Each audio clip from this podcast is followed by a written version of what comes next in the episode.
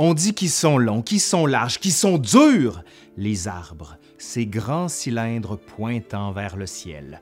Leur diamètre est symbole de force, leur longueur, une preuve de leur santé. Certains sont touffus, d'autres moins. Quelquefois, ils sont énormes, mais la plupart du temps, on dit qu'ils sont dans la moyenne.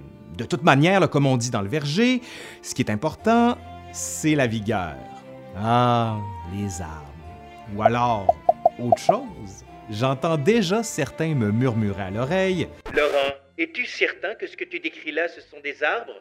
Il me semble que c'est très s'applique aussi à autre chose, non? Quelque chose d'assez... quelque chose de... comment dire Comment dire Enfin, voilà Il faut briser la glace, ben oui, ça fait penser à des... Mais quoi On n'a pas le droit de dire... Voyons donc, je peux pas dire... Pourquoi il y a tout le temps un bip quand je dis... Vous entendez, là? Même si vous voyez mes lèvres quand je dis... Voyons non! Je suis évidemment pas le premier à faire ce genre d'association. Je serais même prêt à parier que pas mal de gens ont déjà entendu, voire déjà fait une allusion rapprochant les arbres à l'organe génital dont il ne faut pas dire le nom. Ouais. Mais voyons! Par contre, ce qui est moins fréquent de rencontrer de nos jours, c'est un arbre à pénis. Oui, oui, vous m'avez bien entendu, un arbre dans lequel poussent littéralement des phallus. Donc, à moins de faire un rêve digne d'un traité de psychanalyse, force est d'admettre que les arbres à pénis ne courent pas les rues, à moins de vivre au Moyen Âge. si je ne me trompe, ce serait l'heure de la cueillette aujourd'hui. Mais oui, l'arbre à pénis. Oh, bonjour, messire. Comment allez-vous? Bonjour, gentes dames. J'aurions quelque chose à vous montrer. Important. Allez, cachez cela. Oh, voici l'arbre à pénis. Hmm, un pénis, deux pénis, trois pénis, quatre pénis, cinq pénis, me voilà. Tu, tu. Tassez-vous. voilà l'arbre à pénis, moi aussi. Ah, mais il a plus de pénis. Oh! Des plus gros pénis!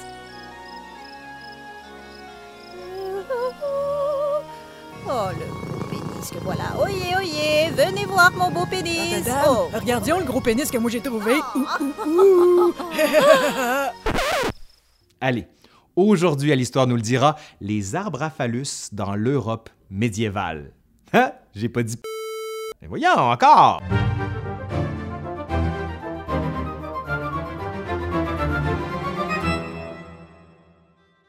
Si vous vous rendez aujourd'hui à Massa Marittima, une ville médiévale en Toscane, allez faire un tour à la fontaine de l'abondance. Vous y trouverez une fresque d'environ 5 mètres de haut par 6 mètres de large, où se trouve représenté un arbre dont les fruits sont ni plus ni moins que 25 pénis en érection. Ouais, 25, ça fait beaucoup ça. Beaucoup de phallus. Oh, mais là, Laurent, es-tu sûr qu'il s'agit bien de pénis? Ben, en fait, il n'y a pas vraiment matière à douter, non? Qu'est-ce que vous en pensez? Bien que la date de création de la fresque demeure un mystère, on sait que la construction de la fontaine de l'abondance remonte à 1265. En raison du type d'iconographie qui est représentée, tout porte à croire que la fresque daterait sensiblement de la même époque. Il a fallu toutefois attendre des travaux de restauration durant l'année 2000 pour que la fresque soit redécouverte, et ce, par pur hasard. Oh, regardez des phallus Oh, des phallus Ah ben, ah ben, donc ça? J'avais pas pris... euh, c'est bizarre. Ah ben là, ah ben là. Sur la fresque, hormis l'arbre à pénis, on peut observer cinq oiseaux ainsi que huit femmes. Du côté droit, les femmes apparaissent calmes et solennelles, alors que celles à gauche sont pour leur part plutôt occupées. Lorsqu'on s'intéresse aux détails, on peut voir en effet que les deux femmes les plus rapprochées du tronc se tirent les cheveux l'une et l'autre, tout en tenant un phallus qu'elles semblent vouloir déposer dans leur carafe. À savoir si celle-ci se nettoie les cheveux ou alors se dispute le fruit fraîchement cueilli, les interprétations restent ouvertes. Les deux autres femmes à leur côté ont elles aussi affaire avec l'arbre. On peut en effet remarquer que la femme du milieu tente de remuer les branches de celui-ci à l'aide d'un bâton ou d'une ficelle, une technique servant probablement à faire tomber les phallus les plus mûrs. Hey, c'est quoi un phallus mûr? C'est quoi un phallus vert? Et complètement à gauche, on retrouve une autre femme qui à première vue semble paisible et désintéressée des autres. On pourrait ici croire à une sorte de recueillement, jusqu'à ce qu'on réalise qu'elle empoigne en réalité l'un des phallus tombés de l'arbre dans sa main droite. Les plus charitables pourraient dire qu'elle tente simplement de le cacher des autres, mais l'image suggère en fait un peu plus. Ouais, disons qu'elle a une idée très claire de ce qu'elle va faire. La fresque a évidemment de quoi faire sourire, mais pour un historien, elle constitue un phénomène particulièrement intrigant, ne serait-ce que par son grand format et son emplacement qui en assurait la pleine visibilité. Comment une œuvre, avec une aussi forte connotation sexuelle, a-t-elle pu être réalisée aux yeux de tous et demeurer dans l'espace public? Pourquoi personne n'a jugé bon au cours de l'histoire de la détruire? Ah, on va détruire des phallus. Détruisez pas ça! Surtout pas! Vous, vous, vous! Sur la fresque de l'abondance, on en connaît en fait assez peu. Ce qu'on sait toutefois, et ce qui rend le tout encore plus fascinant, c'est que cet arbre à pénis n'est pas du tout un phénomène isolé. Un bref survol de l'iconographie du Moyen Âge tardif laisse en effet entrevoir plusieurs cas de figure tout aussi intéressants. Prenons le roman de la Rose, par exemple, une œuvre poétique médiévale coécrite par Guillaume de Loris et Jean de Meung. Durant le Moyen Âge, cette œuvre fut distribuée à travers toute l'Europe occidentale grâce au travail acharné de nombreux copistes et calligraphes. Or, une de ces copies, datant de la première moitié du 14e siècle, comporte non pas un, mais bien deux arbres à pénis en bas de la page. Pour la première image, on peut apercevoir une sœur récoltant des phallus qu'elle range dans son panier.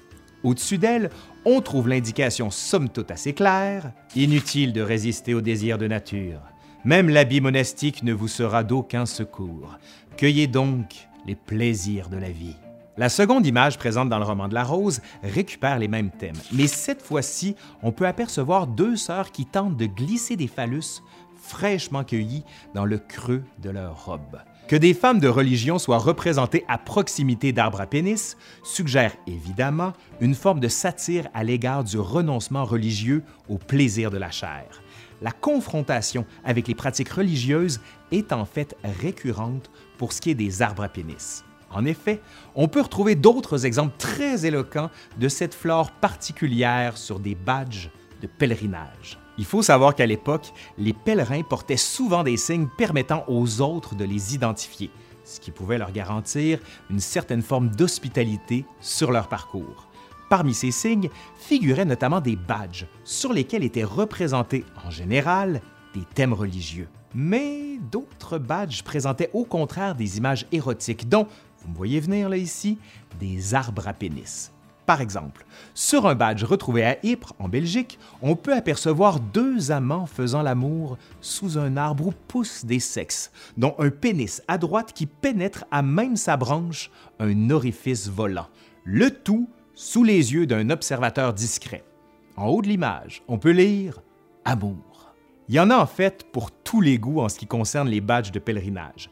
Arbre à pénis et à vulve, et mieux encore, arbre à pénis et à vulve ailé. À chacun ses anges, comme on dirait. Ah ouais, on dit ça? Pas sûr. Qu'est-ce que vous en pensez? Bon, pour ceux qui seraient encore sceptiques quant à la fréquence de telles représentations en Europe, faisons un petit tour de piste. On peut en fait situer plusieurs autres arbres à pénis pour la même période, que ce soit en Suisse, au début du 15e siècle, où l'on voit une femme de grande parure empoigner un membre en érection sur une gravure de bois.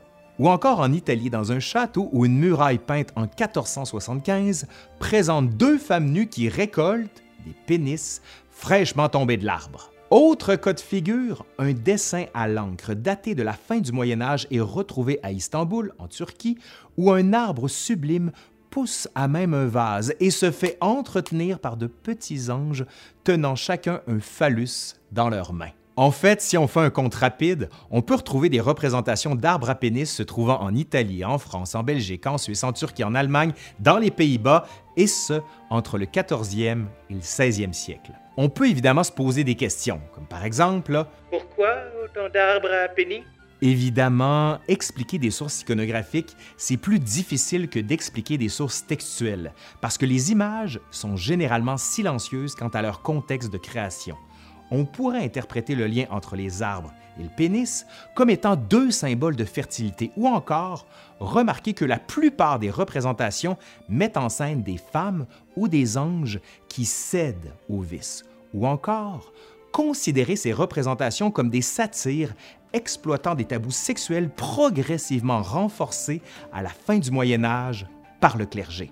Malheureusement, au-delà du fait qu'on sait que de telles images étaient bel et bien en circulation à l'époque, on peut difficilement faire autrement que d'étudier le tout au cas par cas pour comprendre leurs conditions d'émergence. En d'autres mots, à la question Pourquoi l'arbre à pénis? La réponse générale qu'on pourrait donner aujourd'hui serait tournée à peu près comme ça. Ben, pourquoi pas? Allez, c'est fini pour aujourd'hui. J'espère que ça vous a plu. Si vous voyez d'autres représentations d'arbres à pénis, ben, dites-le. On veut le savoir. Allez, je suis Laurent Turcot de l'Histoire nous le dira, puis je vous dis à la prochaine.